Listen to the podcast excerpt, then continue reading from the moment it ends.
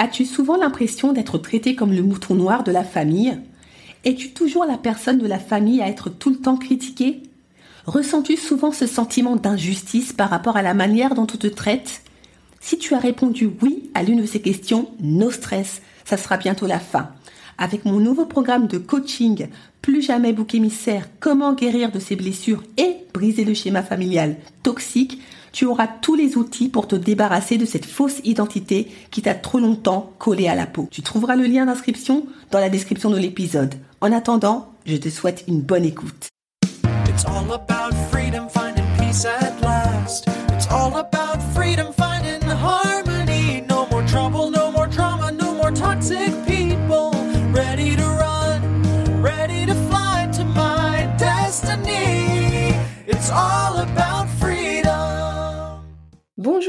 Bienvenue dans l'émission Détox Parents Toxiques pour une liberté non négociable. Je suis votre hôte Nadia Chirel, coach de destinée. Ma mission de vie?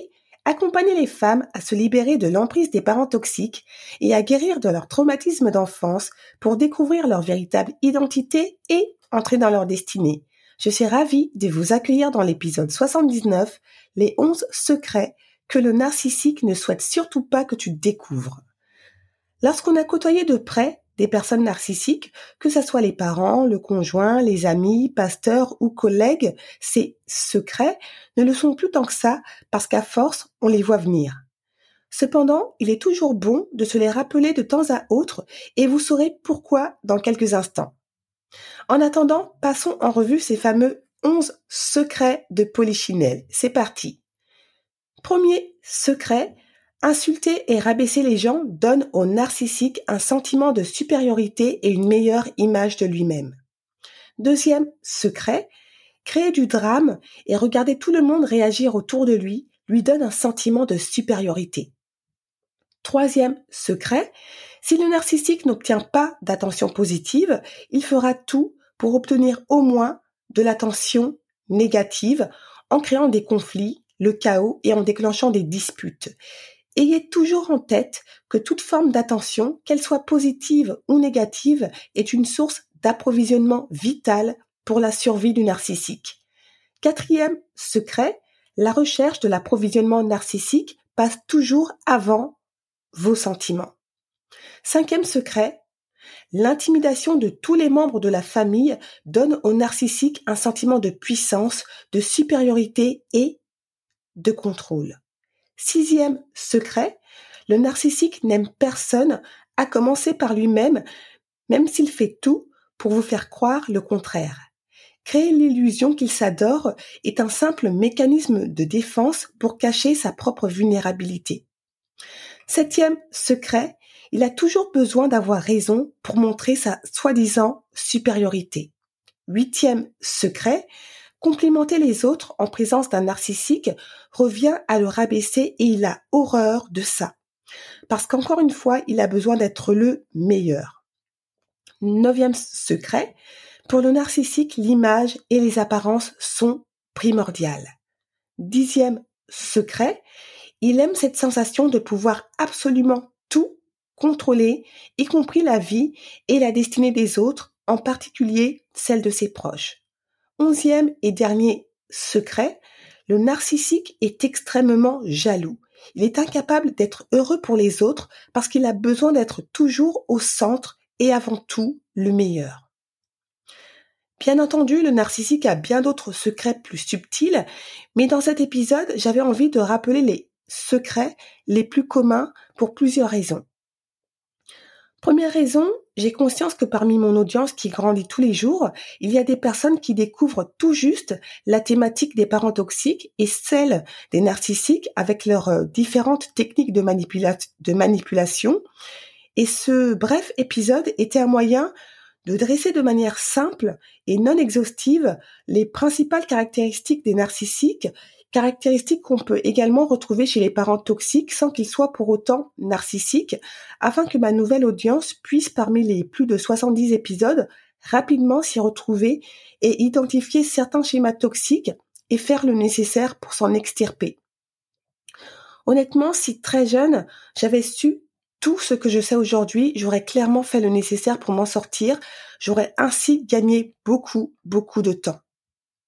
Les épisodes du mercredi qui se veulent volontairement plus courts, plus euh, généraux et légers ont aussi cet objectif de revoir de temps à autre les bases de la parentalité toxique pour les personnes moins aguerries sur le sujet.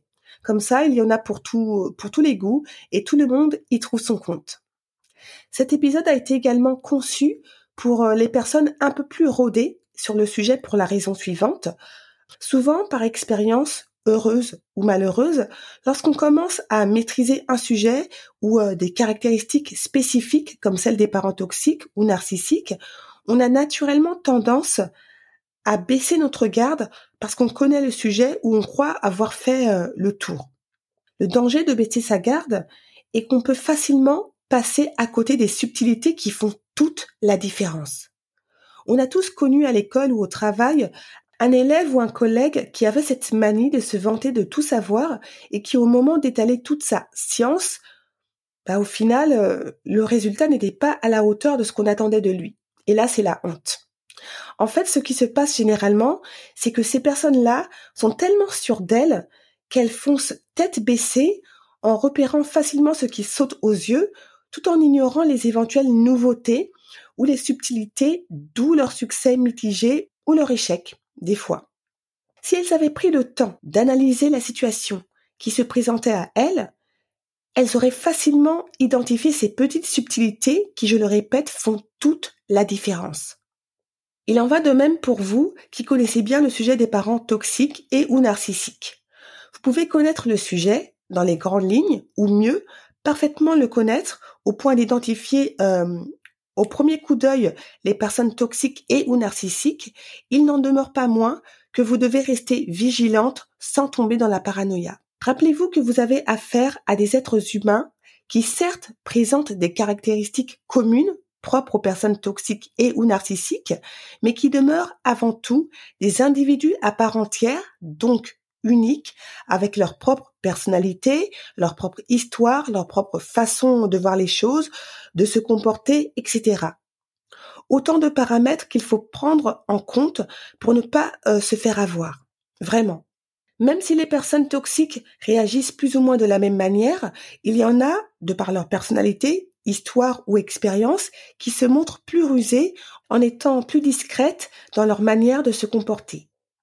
Si vous êtes calé pour reconnaître les personnes toxiques et si vous êtes vigilant, vous discernerez facilement leurs subtilités et les démasquerez sans problème. Dans votre tête, le signal d'alarme s'allumera facilement. A contrario, bien que vous soyez rodé dans la thématique des parents toxiques, si vous ne faites pas preuve de vigilance, vous ne verrez rien venir et lorsque vous réaliserez à qui vous avez eu affaire, il sera généralement trop tard et c'est là que vous vous direz je ne comprends pas pourquoi je suis encore une fois tombée dans le panneau. Pourtant, je m'étais promis de ne plus me faire avoir. Comment ça se fait que je n'ai rien vu plus tôt?